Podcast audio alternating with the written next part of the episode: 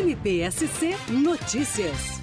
É muito importante a participação do Ministério Público num evento que é fruto de um trabalho que se iniciou através de uma cooperação do Tribunal de Contas com o Ministério Público e outras entidades parceiras, exatamente pensando na concretização do direito à educação no estado de Santa Catarina, visando monitorar os planos municipais, estadual e nacionais de educação, a sua implementação em cada uma das escolas. E o prêmio que hoje aqui se entrega como fruto desse trabalho, que também foi desenvolvido desenvolvido pensando em outras estratégias para melhoria da qualidade do ensino e da educação, é o reconhecimento para essas escolas que se dedicaram, que implementaram as metas, buscaram caminhos e às vezes estratégias individuais para atingi-las, desse reconhecimento da importância do direito à educação, de que o direito à educação merece de fato a nossa atenção, a nossa fiscalização, a fim de que as nossas crianças possam ser adultos melhores no futuro.